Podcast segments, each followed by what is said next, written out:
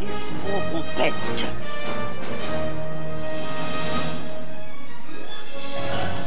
Voyons, circuit branché, convecteur temporel temporisé. Bonjour, bienvenue sur Histoire d'en dire plus. Aujourd'hui, on parle d'un film de 99, film culte, La momie, avec Brendan Fraser. Allez, c'est parti, mon kiki.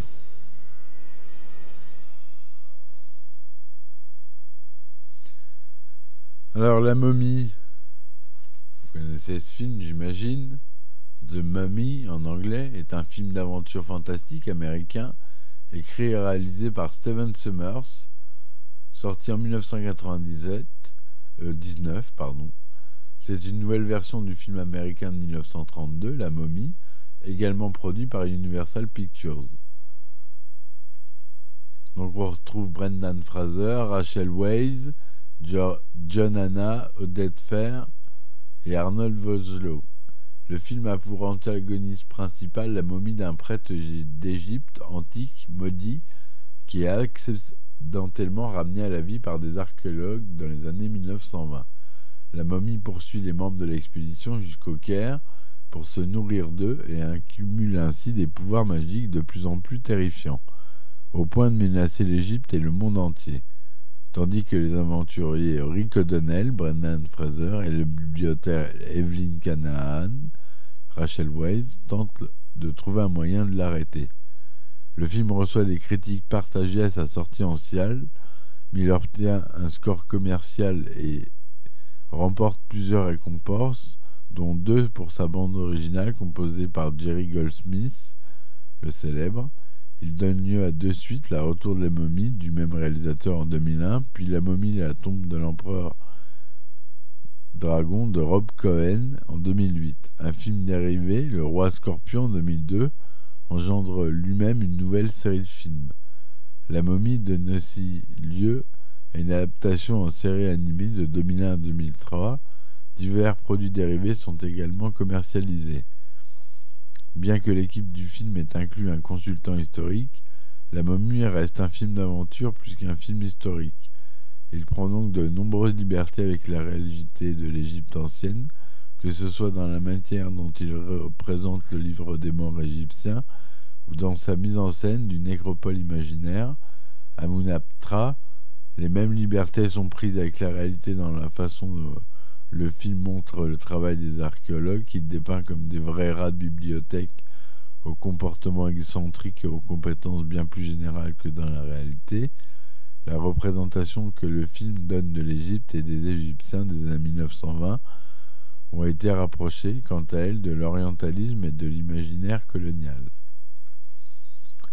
Alors, synopsis. En 1290, avant Jésus-Christ, le grand, prêtre Imhotep, Arnold Vosloo, a une liaison amoureuse avec Ansunsamun, la favorite du pharaon Séti Ier. Lors d'une rencontre entre les deux amants, ils sont surpris par le pharaon qu'ils assassinent. Après avoir été découvert par les gardes du roi, Anksun Namun se suicide et le grand prêtre Imhotep s'enfuit par le pouvoir la faire revenir d'entre les morts. Il vole le cadavre de son amante et l'emmène à Amamnupra, la cité des morts, où il commence un rituel de résurrection. Capturé par les soldats du pharaon avant la fin de la cérémonie, il est condamné au Home Dai, malédiction qui consiste à être enfermé vivant dans un sarcophage pendant que des scarabées le dévorent vivant. En 1926, au Caire, Evelyn Evie Carnahan, Rachel Weisz, jeune femme britannique ayant une excellente connaissance de l'Égypte antique, travaille comme bibliothèque au musée égyptien du Caire. Jonathan Carnahan, John Hanna, son frère, a un goût pour le luxe et a obtenu d'un homme une clé et une carte menant à un Amnutra. Evelyn décide alors d'aller voir cet homme qui s'est déjà rendu à la cité des morts. Or, c'est dans une prison qu'elle le trouve. L'homme a été condamné à mort par le directeur de la prison. Il est sauvé in extremis par le jeune homme qui promet au directeur de l'or de la cité. Ce nom est Rick O'Donnell, Brendan Fraser, un aventurier qui prétend connaître l'emplacement secret d'un Amnupra. Et Evelyn et Jonathan s'allient avec lui pour retrouver la cité. Le groupe rivalise avec une bande de chasseurs de trésors américains, conduits par un égyptologue Dalen Chamberlain. Le dernier sont guidés par Benny Gabor, Kevin. O'Connor, un ancien ami de Rick. Les deux groupes atteignent Amamnuntra en même temps. Ils sont attaqués par les Medjay, descendants des gardes des pharaons qui, depuis 3000 ans, défendent l'emplacement de la nécropole maudite. Les Américains trouvent un coffret surmonté d'une malédiction qui contient le livre des morts et des vases canopes. Sur le coffret, il est écrit que la créature viendra aspirer le fluide et organes de ceux qui l'ouvriront. Pendant ce temps-là, Rick, Evie et Jonathan trouvent sur la statue d'Anubis une momie qui se trouve être celle d'Imhotep. La nuit suivante, Evelyn récite une formule du livre des morts, ce, ce qui réveille Imhotep. Conformément à la malédiction, il se met d'abord en quête de ceux qui ont ouvert le coffret il retrouve l'un des trois Américains errant dans la, nécropole à la recherche de ses lunettes et lui arrache les yeux et la langue. Il croise ensuite le chemin d'Evelyne et en la voyant par les yeux du myope, reconnaît qu'elle est sa défunte maîtresse, Anksu Namun. Heureusement, elle est secourue in extremis par Rick et Jonathan, et tous les trois s'enfuient de la nécropole, et tout de suite après, Benny Gabor se retrouve en face d'Imhotep, elle croit sa dernière heure arrivée, mais celui-ci propose d'entrer à son service. Rick, Evelyn, Jonathan et les trois Américains trouvent refuge dans un hôtel au Caire.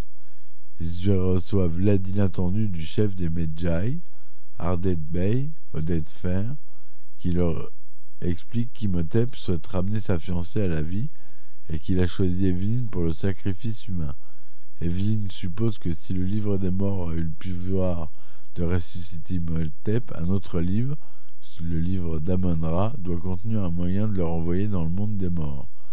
Lorsqu'il tente d'élaborer un plan, Imhotep s'infiltre dans l'hôtel, achève l'américain myope, tue l'égyptologue et fait subir le même sort aux deux autres américains restants, ce qui lui permet de se régénérer complètement et d'accumuler de puissants pouvoirs magiques. Il, fait ainsi s'abattre sur le pays plusieurs plaies d'Égypte en changeant l'eau d'une fontaine en sang, puis en faisant apparaître une invasion de sauterelles. Le même soir, il entre dans la chambre d'Evie, il l'embrasse et en se réveillant, elle hurle, ce qui prévient le reste du groupe. Rick arrive juste à temps pour la sauver en brandissant un chat, symbole de la vie qui met en fuite Imhotep. Cependant, le prêtre ne s'arrête pas là, il parvient à prendre le contrôle de centaines d'Égyptiens qui attaquent le groupe d'expédition. La troupe encerclée, Imhotep propose à Evie de le rejoindre et de laisser sain et sauf le groupe. Elle accepte pour sauver la vie de Rick et Jonathan ainsi qu'aux membres de l'expédition restants. Déterminés à sauver Evelyn coûte que coûte, Rick et Jonathan retournent à Munaptra à, cause, à bord d'un avion biplan piloté par un vieux militaire qu'ils ont recruté le capitaine Winston Havelock, pris dans une tornade de sable envoyée par Imhotep, il s'écrase, ce qui coûte la vie au capitaine. Les sauveteurs d'Evelyn reçoivent ensuite l'aide du Medjay à Ardet. Parvenus à Mamnutra, ils parviennent à découvrir le livre d'Amon-Ra et à sauver Evelyn avant l'issue fatale. Après un périlleux affrontement contre Imhotep et les serviteurs momies qu'il a ranimés grâce à ses pouvoirs, Evelyne parvient à déchiffrer et à prononcer les incantations du livre d'Amon-Ra, qui neutralise toutes les momies et bannit à nouveau Imhotep dans l'au-delà. Les héros rentrent alors chez eux. Dans l'intervalle, Rick et Evie sont tombés amoureux. Voilà le scénario original euh, de Steven Summers, d'après le scénario de 32 de John Baldestro qui était lui-même d'après l'histoire de Richard Shire et Nina Wilcox Putnam. Le budget est de 80 millions de dollars, ce qui est assez confortable. Les langues originales sont anglais, égyptien, ancien, arabe, chinois, hébreu et hongrois, qui sont parlés dans le film. Le film a été coulé en couleur de luxe, 35 mm, de 39e cinémascope avec du matériel Panavision, son DTS, Dolby Digital SDDS DTSX. La version normale dure 124 minutes et la version censurée au Royaume-Uni dure 115 minutes. Il est sorti aux États-Unis le 7 mai 1999 et en France le 21 juillet 1999. En France, il est tout public, mais interdit au moins de 13 ans aux États-Unis. Les premiers films de momies s'inscrivent dans la continuité d'un engouement pour l'Égypte antique déclenché par la campagne d'Égypte menée par Napoléon Bonaparte entre 1798 et 1801 et à la publication de la description de l'Égypte par les scientifiques de l'expédition dans les années 1800-1820. Pendant cette période, y compris dans les années 1830, il est très à la mode de rapporter d'un séjour en Égypte un fragment de momie ou de participer à des séances de déballage de momies. Cette égyptomanie durable se diffuse rapidement auprès d'un public large et populaire, empruntant les médias de masse de l'époque, du théâtre à la publicité, en passant par les ballets et bien sûr par le cinéma. Elle ravive des thèmes artistiques tels que les mystères des pyramides et les vengeances des momies profanées, thèmes qui prolongent des croyances encore plus anciennes, remontant au moins à la Renaissance. Au sujet des propriétés plus ou moins magiques des momies, le premier film à mettre en scène la résurrection d'une momie est probablement Cléopâtre, réalisé par Georges Méliès en 1899. Dans les années 20, Universal Studios entame la production d'une série de films d'horreur intitulée Universal Monsters. Ces films mettent en avant des personnages terrifiants, souvent librement inspirés de romans fantastiques, notamment français ou britanniques. Le tout premier, sorti en 1923, est Notre-Dame de Paris, de Wallace Worsley, inspiré du roman éponyme de Victor Hugo. Les années 1930 voient les adaptations de l'Universal de nombreux romans mettant en scène des, des, créatures devenues des archétypes du cinéma d'horreur. Dracula de Todd Browning, adapté du roman du même nom de l'Irlandais Bram Stoker, qu'on a déjà vu. La même année, Frankenstein de James Whale, d'après le roman de Marie Shelley. Ces deux films rencontrent un énorme succès, ce qui incite le studio à poursuivre l'élaboration d'une galerie de personnages horribles. C'est en 1932 que vient s'ajouter à cette série de films La momie, réalisée par Karl Freund avec Boris Karloff, fameux acteur de films fantastiques, dans le rôle titre. D'autres monstres suivent L'homme invisible de James Whale en 1933, La fiancée de Frankenstein du même réalisateur en 1935, Le loup-garou de George Wagner en 1941, et d'autres films font rencontrer ces personnages contre Frankenstein contre le loup-garou de Roy William Neal en 1943. Les premiers films de momie s'inspirent des récits fantastiques d'auteurs européens comme Le pied de momie de Théophile Gautier, paru en 1840, ou les, les nouvelles d'Arthur Conan Doyle, comme Le lot de 149, paru en 1892, où un égyptologue d'Oxford tente de lancer un sortilège pour animer et contrôler une momie.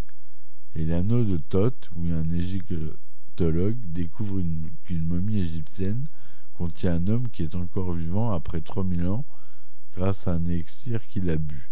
Mais l'homme désire rejoindre dans la mort la femme qu'il a aimée et qui n'a pas survécu. L'anneau de Thoth sert de manifestement d'inspiration au scénario de la momie de Karl Freund en 1932, mais le texte de Doyle n'y est pas mentionné au générique. Comme la plupart de ses films d'horreur, la momie donne lieu à deux suites, la main de la momie en 1940, La tombe de la momie en 1942, Le fantôme de la momie et la malédiction de la momie en 1944, De Enigo et la momie en 1955. Une deuxième série de quatre films est ensuite produite avec l'autorisation universelle par Hammer Film Production entre 59 et 71. Ainsi, dès 1932, le personnage de la momie fait partie de l'univers des studios Universal qui l'utilisent régulièrement dans leurs grosses productions.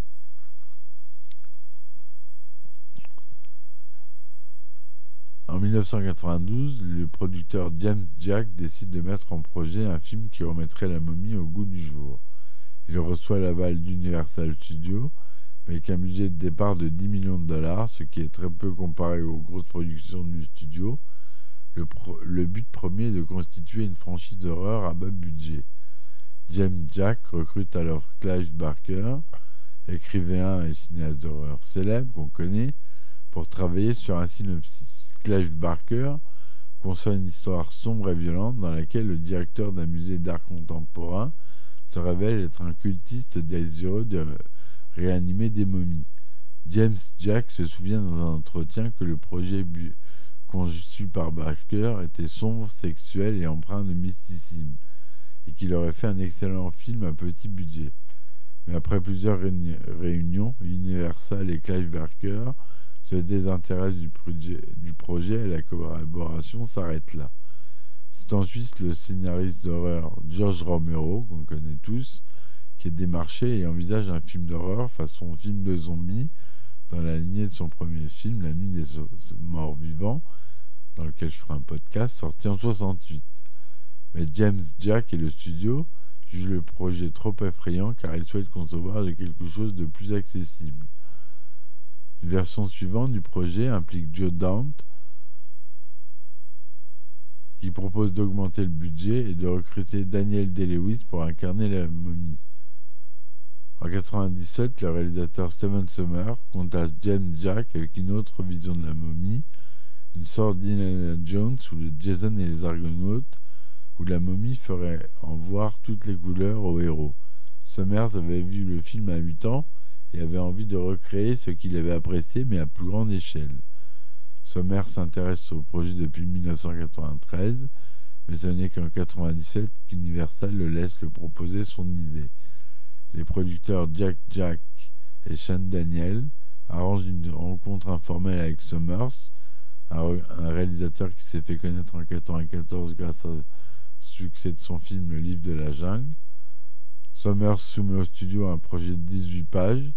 Universal traverse alors une période de difficultés financières après l'échec du film Babe, le cochon dans la ville, et souhaite revisiter ses franchises avec du succès des années 1930. Séduit par le projet, les studios Universal donnent le feu vert à Steven Summers et augmentent le budget de 15 à 80 millions de dollars.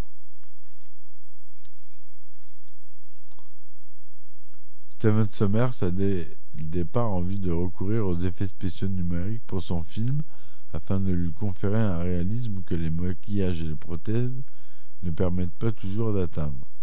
La conception des effets visuels du film est, dirigée par John Burton et mise en œuvre par la société qu'on connaît tous, Industrial Light and Magic, ILM. La conception visuelle du personnage de la momie et le choix des techniques à utiliser pour lui donner vie à l'écran se font bien avant le début du tournage et prennent environ trois mois. Avant de rendre le meilleur réalisme possible les mouvements de la momie, c'est la technique de la motion capture qui est retenue par Burton. Un travail préalable est approfondi et réalisé par ILM à partir des photographies déjà existantes d'Arnold Vosloo, l'acteur qui joue Imhotep dans le film, en prenant des photographies et en réalisant des films spécifiques qui permettent aux animateurs d'étudier sa silhouette, sa démarche et ses mouvements. Par la suite, sur les plateaux de tournage, Arnaud Vosloo, revêtu de capteurs qui permet de numériser ses mouvements avec précision et de disposer ainsi d'une base pour animer la momie en infographie dans chaque plan concerné. Dans les premières scènes du film, lorsqu'Imhotep a encore l'apparence d'une momie, les plans sont entièrement animés en images de synthèse. À mesure que la momie s'humanise et prend les traits de l'acteur, les effets spéciaux combinent les prises de vue réelles de l'acteur en leur ajoutant des sortes de prothèses numériques, par exemple pour les plans où l'imhotep n'est qu'à moitié reconstitué, mais encore une joue et des dents manquantes. Les scènes de la dernière partie du film où Imhotep a un aspect entièrement humain sont simplement des prises de vue réelles d'Arnold Vosloo. Le budget final du film s'élève donc à environ 80 millions de dollars. Sur Metacritic, il, reçoit 48%, sur Rotten Tomatoes 61% et sur Allociné 3 étoiles et demie. Donc euh, voilà ce que je voulais vous dire sur ce film euh, culte qui mérite d'être vu et re-revu, euh, la, trilogie que je me suis procuré en Blu-ray 4K en import. Je les ai pas revus, ça fait un moment. Ils passent souvent à la télé. Voilà, je vous remercie de m'avoir écouté jusque-là. Je vous dis à très vite pour de nouvelles chroniques. Laissez-moi des commentaires et des likes. Soutenez-moi sur Ulule si vous pouvez. Vous tapez histoire d'en dire plus. Sur Tipeee, sur Patreon, il y a des abonnements avec des épisodes inédits. Faut pas oublier ça. Je vous remercie, je vous dis à bientôt. Ciao ciao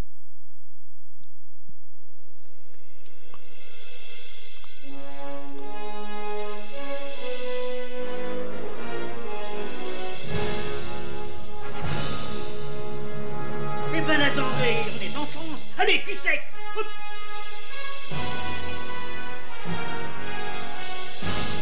Personne ne veut le croire et pourtant c'est vrai, ils existent, ils sont là, Tarnatata.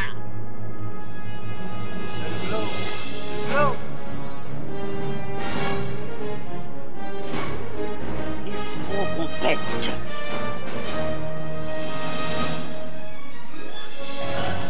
Voyons, le circuit branché, convecteur temporel temporisé.